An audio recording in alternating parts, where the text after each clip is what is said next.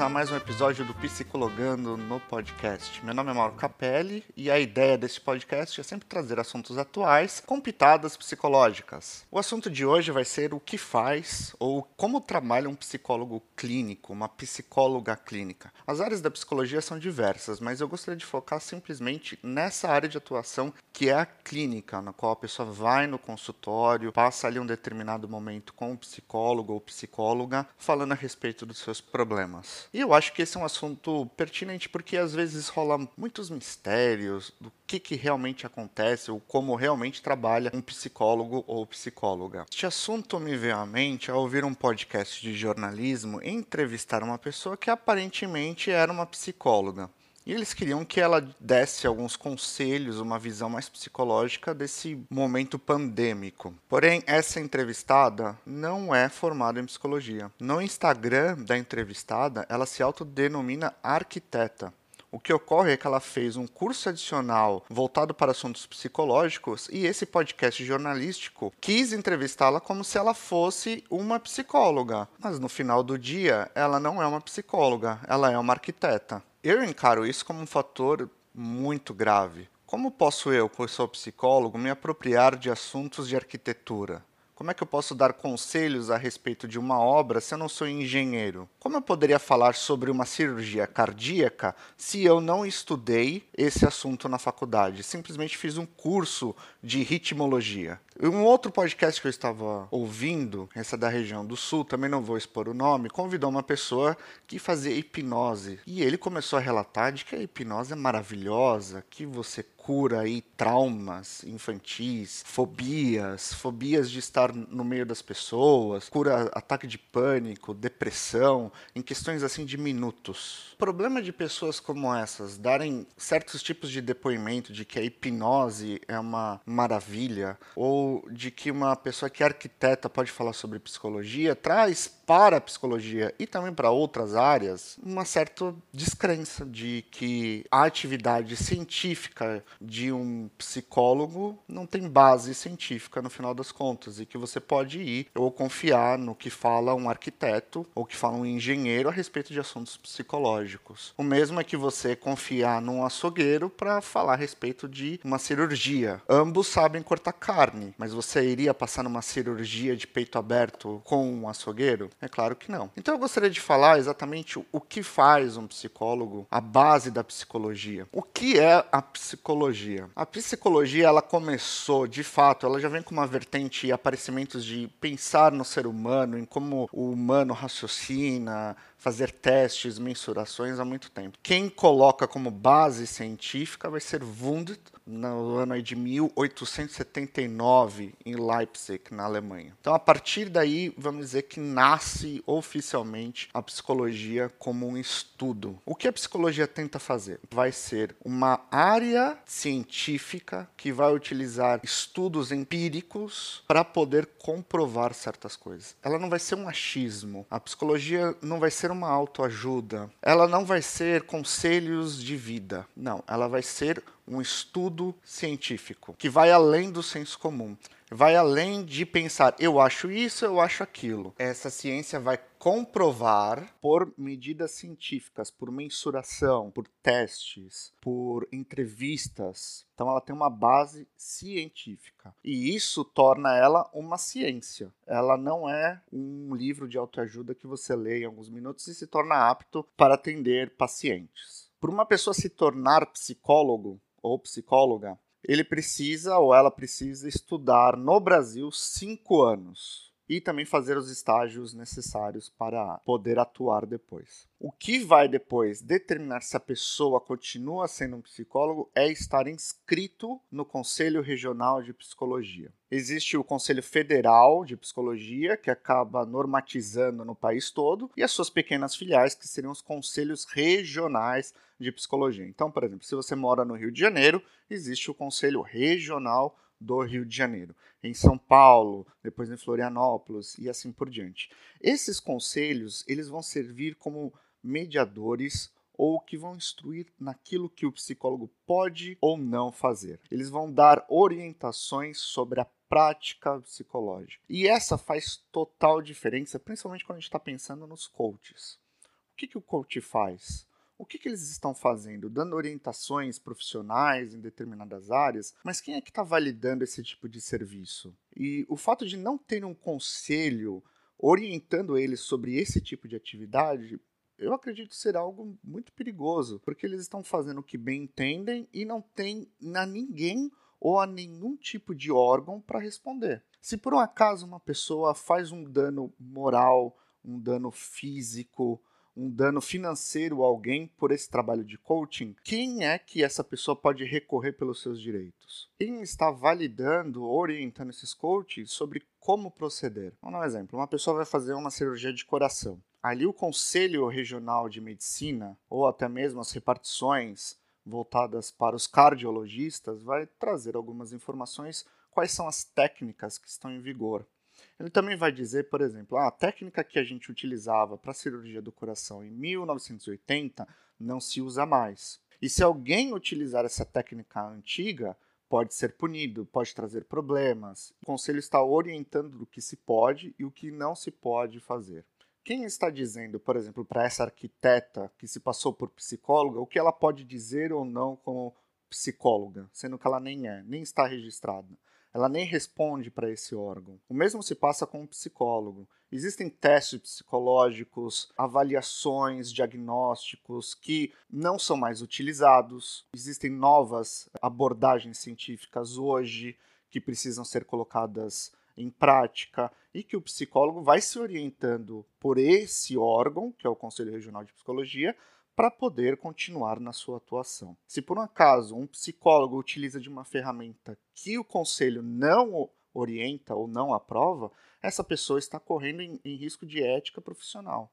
O mesmo com um cirurgião cardíaco, um cardiologista que está utilizando uma, de, uma técnica lá da década 1970. Dessa maneira, fica o primeiro conselho: procure um terapeuta ou uma terapeuta que esteja cadastrado no Conselho Regional de Psicologia. Se não, às vezes a pessoa pode ter um, um simples curso de três meses de consulta psicológica e está atendendo pacientes.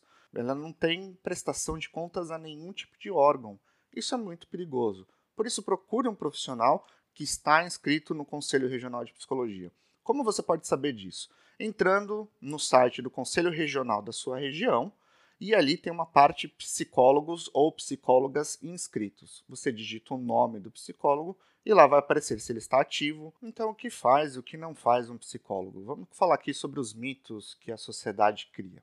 Primeiro, de que quem vai no psicólogo é louco. Isso é muito comum as pessoas falarem. Mas dentro do contexto clínico, a, a psicologia ela tenta ajudar as pessoas poder se conhecer um pouco melhor, a encontrar mecanismos para lidar com problemas do dia a dia da vida, poder encontrar soluções para tristezas, ansiedades, problemas todo mundo tem. Tanto pessoas que são loucas como os não loucos. E a psicologia não taxa ninguém como louco. Se você vai ao psicólogo, significa que você está cuidando da sua saúde mental. Da mesma forma como você iria, talvez, num clínico geral para fazer um check-up, você está cuidando da sua saúde física. Saúde mental é tão importante quanto. E nada disso implica ou desmerece alguém que procura esse tipo de ajuda ou esse tipo de saúde mental. A pessoa que vai no psicólogo é fraco. Não, isso não é verdade. Primeiro porque dizer se alguém é forte ou fraco implica em força física, e isso a gente resolve indo na academia. Às vezes o que precisamos é entender como a nossa mente cai sempre de frente para o mesmo problema, ou porque não conseguimos resolver uma situação da nossa vida, e procurar a ajuda de uma outra pessoa que vai, com trabalho científico, encontrar mecanismos para que a pessoa consiga ultrapassar esses problemas ou lidar melhor com as existências desses problemas. E aí entra também um próximo mito de dizer que os psicólogos são videntes. Não existe nada disso. Ninguém lê mente e tampouco está com uma bola de cristal para tentar adivinhar pensamentos, sentimentos dos pacientes. Os psicólogos não têm uma resposta pronta para os problemas e as demandas que o psicólogo vai tentar entender é justamente qual é a cultura que essa pessoa está envolvida, qual é o background, onde que ela cresceu, que circunstâncias implicam por ela pensar ou sentir dessa maneira, em que tipo de situação ela está hoje. E isso é muito singular, é muito individual. Talvez duas pessoas que estão com depressão têm um background ou cresceram em ambientes totalmente diferentes. Proposta de poder ajudar essa pessoa vai ser totalmente diferente da outra pessoa que também está com depressão. O processo terapêutico é uma construção. Ele não é resolvido de uma hora para outra. Por isso que é um pouco complicado um hipnólogo dizer que dentro de alguns minutos você vai tratar uma fobia ou vai curar um ataque de pânico. Afinal de contas, o ser humano é muito complexo. Vou entrar um pouquinho mais nesse assunto. Por exemplo, eu me lembro que estava assistindo um seriado chamado How I Met Your Mother. E num dos, nas primeiras é, temporadas, acredito que é na segunda temporada, um dos personagens acaba terminando o namoro e ele entra numa depressão muito grande. O que ele está passando ali é um momento de luto. Nada consegue fazer ele melhorar aquele estado, que é normal quando você perde alguém, quando você passa por um luto de um término de relacionamento ou quando alguém falece. E essa pessoa, de repente, no episódio, mostra que ela tem uns momentos de melhora e às vezes isso acontece também no processo terapêutico. Você consegue elaborar mecanismos para melhorar aquela situação, aquele sentimento de depressão, mas no dia seguinte a pessoa volta a se sentir deprimida. E no episódio mostrava isso, porque a vida ela é complicada, o ser humano é muito complicado. Não existe uma resposta extremamente confiável para todas, como uma fórmula, um remédio que você toma e cura a dor de cabeça e pronto, acabou. Não, é muito mais complicado do que isso. Toda a ciência ela é baseada no fracasso. Ou seja, esse tipo de experimento, esse tipo de raciocínio, de estudo não deu certo, vamos tentar uma outra abordagem, o que pode resolver. Por isso que é algo que leva tempo, não é do dia para a noite. Outro mito é dizer que os psicólogos não têm problema. Uma vez escutei uma senhora dizer que a gente só não tem problema quando está morto. Quando está vivo, tem problema. Então todo mundo tem problema e os psicólogos também. É muito aconselhável que os psicólogos também façam suas próprias análises, suas terapias, até mesmo para não deixar que o pessoal se envolva no processo do seu próprio paciente que está vindo no consultório. Um outro mito é algo que todo mundo fala, ah, o psicólogo está sempre analisando alguém. Não, isso não é verdade. Primeiro, porque ninguém está pagando ele para analisar o tempo todo. Segundo, ninguém fica trabalhando o tempo inteiro. E eu já ouvi algumas pessoas dizendo: não, mas por favor, vai, você está analisando todo mundo o tempo todo. Não, não tem essa de que você para de analisar. Você conhece um cantor. Significa que toda vez que um cantor vai conversar com alguém, ele tem que falar cantando? Só porque ele é cantor? Da mesma forma, o psicólogo não precisa estar analisando o tempo todo. E até mesmo seria um pouco antiético ficar analisando as pessoas. Cansativo também. Não é? Você não se cansa de trabalhar, às vezes o dia todo na frente do computador, e às vezes você não quer mais saber ou pensar no trabalho. A mesma coisa também com o psicólogo. Outro mito: se o psicólogo não passou pelo mesmo problema que eu, ele não pode me ajudar no meu problema um ortopedista para curar o cotovelo quebrado de uma pessoa precisa ter tido também o seu cotovelo quebrado no mesmo lugar, da mesma maneira? É claro que não. O que está envolvido ali é uma técnica na qual o ortopedista aprende a consertar o osso e ele aplica aquela técnica. Da mesma forma, o psicólogo passa esses cinco anos na faculdade aprendendo as técnicas, as abordagens, de como entender as realidades humanas em diferentes situações, diferentes etapas da vida. Então você tem aí um treinamento que o psicólogo teve para aplicar as suas técnicas.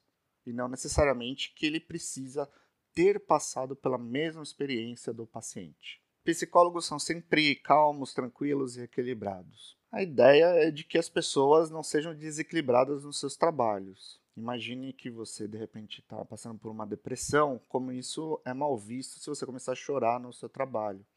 Da mesma forma, um psicólogo seria mal visto se ele começasse a desabafar os seus próprios problemas para o paciente. Então ele precisa separar esse lado pessoal do lado profissional. Sim, como todos nós, se trabalhamos numa empresa ou se trabalhamos ali no barzinho da esquina, todos nós precisamos desse lado profissional. Mas os psicólogos também passam por traumas, como eu já mencionei. Eu lembro de um filme italiano no qual mostra um psicólogo que acaba perdendo um filho num acidente marítimo. Ele tem que tomar uma decisão que de parar a sua prática psicológica, a sua clínica. Ele ia parar de atender os pacientes dele porque ele não tinha mais condições emocionais naquele momento. Então ele parou. Ele foi extremamente ético. Um outro mito é de que se eu já estou tomando um remédio psiquiátrico, eu não preciso fazer psicoterapia. O remédio ele vai diminuir o sintoma. Então, se você está com um quadro de depressão, vai diminuir o sintoma da depressão. Você vai se sentir melhor. Mas o remédio não vai resolver a causa. Vamos dizer que você passou aí por um momento de intoxicação alimentar. Tomou um remédio, melhorou. Só que você continua tendo sintomas e os remédios vão tirando esses sintomas. Você precisa ir num gastro, no nutricionista, para poder entender o que está acontecendo. De repente você está ingerindo um alimento que te faz mal e precisa descobrir a causa, a raiz desse problema. A psicoterapia vai fazer exatamente isso: descobrir a causa daquela depressão e trabalhar em cima para poder tirar esses sintomas, a raiz desses sintomas, para que você possa um dia voltar a viver sem o remédio. Então vamos dizer que você já procurou uma pessoa que esteja cadastrada no Conselho Regional de Psicologia, você entendeu muito bem o, o que vai acontecer na psicoterapia, nesse trabalho clínico junto com o psicólogo, o que você pode identificar para saber se essa pessoa é um bom profissional ou não. Aqui entram as orientações que os conselhos regionais de psicologia dão a todos os psicólogos do que eles podem ou não podem fazer. O que mostra que aquele profissional é ético contigo. Vamos dizer que uma pessoa está com um problema de bipolaridade e ele vai num psicólogo. Só que esse psicólogo nunca atendeu ou não é da especialidade dele trabalhar com bipolares. Seria ético da parte dele continuar te atendendo? Acredito que não. Porque existem muitas especialidades, existem muitos problemas, uma gama muito variável de problemas que nós vivemos. Por exemplo, anorexia, bulimia, transtornos alimentares, né? depressão, ansiedade. É, é impossível que uma pessoa só seja expert em todas elas. Geralmente, eles vão se identificando mais com alguns tipos de assunto. Como na medicina, um médico que vai ser um otorrinolaringologista, um outro que vai ser gastro. Eles vão se especificando em diferentes áreas. Eu, por exemplo, atuo mais voltado para a parte de depressão e ansiedade. Se um paciente chegar para mim com problemas e transtornos alimentares, eu não seria o mais indicado para essa pessoa. O psicólogo precisa ser ético o suficiente para poder dizer: eu não sou o melhor profissional para você e talvez fazer um encaminhamento para um colega, um outro profissional que ele conhece, que possa ser mais indicado para esse tipo de caso. Um outro ponto que eu acho muito importante é como o psicólogo ou a psicóloga vai atuar com as crenças e valores do paciente. Eu vou dar aqui um exemplo que eu pensei. Vamos dizer que uma mulher muçulmana que usa o véu, o jihad, a burca, né, chega no consultório e ela está passando por um problema aí de estresse elevado no trabalho. O véu, para ela, não é um problema. Ela não tem problema com isso. A religião dela não é um problema. Ela só está passando por um problema no trabalho. O psicólogo nunca, nunca, mas nunca vai dizer para ela: você não pode usar essa burca. Você tem que tirar essa burca. Você tem que ir contra a sua religião. Ele nunca vai poder dizer uma coisa dessa. E aí você pode aplicar para outros tipos de valores e crenças que as pessoas podem ter. Por outro lado, se a mulher que vem no consultório muçulmana, ela traz como um problema para ela usar a burca, mesmo assim, o psicólogo ou a psicóloga também nunca vai dizer que ela tem que tirar a burca, não pode usar a burca.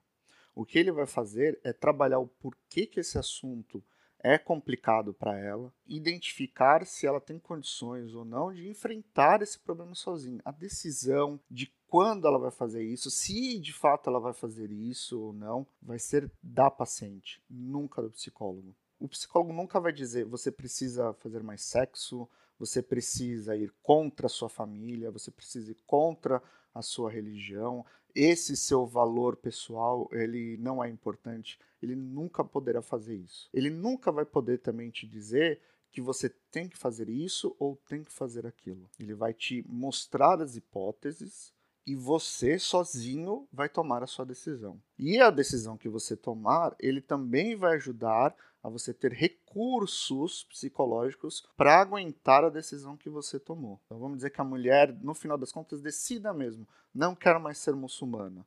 Ela vai ter que enfrentar contra a família, vai ter que enfrentar contra a sociedade, que talvez ela esteja inserida, os amigos e etc. Então o psicólogo vai ajudar ela a ter recursos a enfrentar essa situação. Mas ele nunca vai dizer que ela tem que fazer isso ou tem que fazer aquilo, que isso está certo e que aquilo que está errado. O psicólogo precisa manter aí um distanciamento pessoal do seu paciente. Ele não vai ser seu brother, o seu amigo, que vai com você tomar uma cerveja depois ou vai no jantar. Não, isso é fora de questão. Se você notou uma certa aproximação nesse sentido, mostra que essa pessoa talvez não seja muito profissional, muito ético.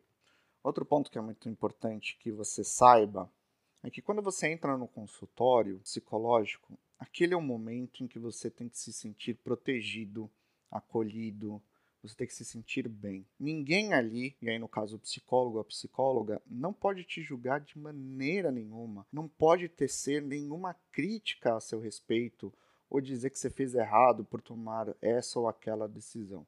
Psicólogo ele tem que entender o porquê que você tomou tal decisão. O que, que te levou a escolher tal caminho. O psicólogo ou a psicóloga também não vai minimizar o problema, dizendo: ah, isso daí que você está passando não é nada.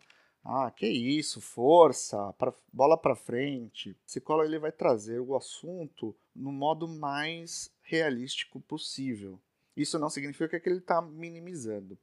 Por exemplo, uma pessoa que chega, uma mulher que chega no consultório dizendo: Eu não consigo emprego, então eu não sou competente, eu sou uma péssima mulher, eu não tenho valor, e ela está mostrando assim alguns sintomas de depressão. O que o psicólogo vai e a psicóloga vai fazer nesse momento é justamente trazer o ponto de realidade, do tipo, você não está vendo que o, a situação do mundo está em crise, que não é só você que não está conseguindo emprego, então não faz de ti uma pessoa é, incapaz, muito pelo contrário.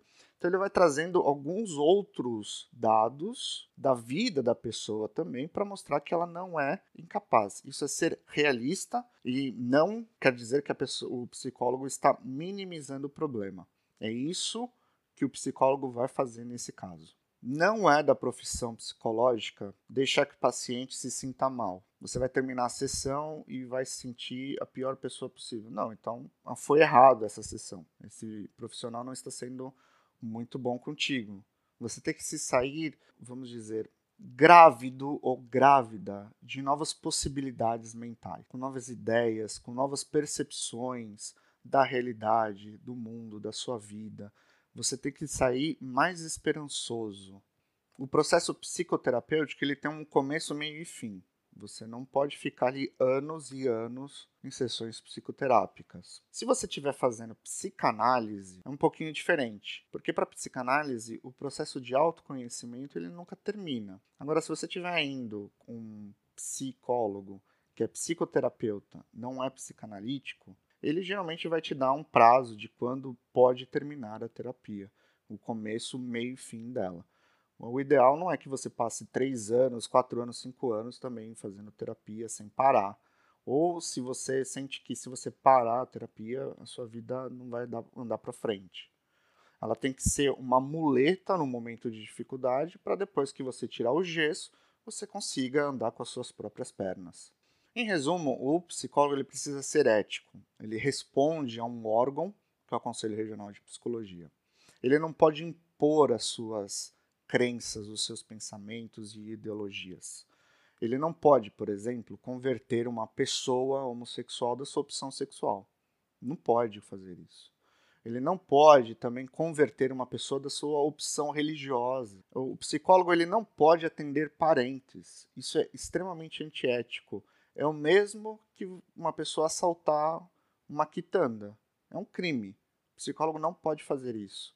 Ah, eu vou fazer aqui terapia com a minha sobrinha, né? Vou ajudar ela nesse problema que ela está passando. Não, isso não existe, isso é antiético. Também é antiético você fazer terapia com uma pessoa que é próxima do seu vínculo de amizade. Vamos dizer que você frequenta aí um clube da sua cidade e ele tem um psicólogo e você acaba sendo amigo dos amigos.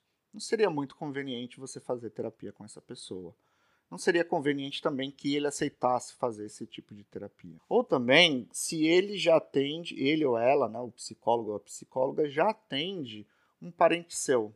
Ele não pode sair atendendo várias pessoas da mesma família. Então, o psicólogo ele não pode atender pessoas do seu círculo familiar, do seu círculo de amizades, pessoas próximas a ele. Precisa ter esse distanciamento profissional. Se uma pessoa faz contra isso, ele está infligindo um erro ético e ele pode ser punido pelo Conselho Regional de Psicologia. Algo que ainda traz um pouco de conforto para quem faz terapia é que o psicólogo ou a psicóloga não pode, não pode, é proibido falar dos assuntos dos seus pacientes em almoços de família que o psicólogo teve. Reuniu a família do psicólogo lá para o churrasco. Aí ele fala: Ah, eu tenho uma paciente assim, assim, assado fez aquilo, aquilo outro. Isso não pode, não pode ocorrer. O psicólogo ele nunca pode revelar a identidade dos seus pacientes, o conteúdo das sessões. Isso muda, isso abre uma exceção caso o paciente esteja em risco de vida. Por exemplo, uma adolescente que fala: Eu talvez vá cometer suicídio. Ela está em risco de vida. O psicólogo ou psicóloga precisa sim tomar atitudes e tornar esse assunto aberto às autoridades. Não é assim do tipo, ah, vou contar para o meu amigo aqui o que meu paciente disse. Não, claro que não. Ele precisa proteger a pessoa para ela não se tornar vítima. Um outro detalhe é que o psicólogo ele não pode eh, resolver ou te vender soluções miraculosas. De que, ah, eu vou curar a sua depressão, a sua gagueira, a sua ansiedade em cinco sessões aqui. Não, processos são mais longos do que isso. Ou ele também não pode confundir ou trazer diversos tipos de, de serviço para você.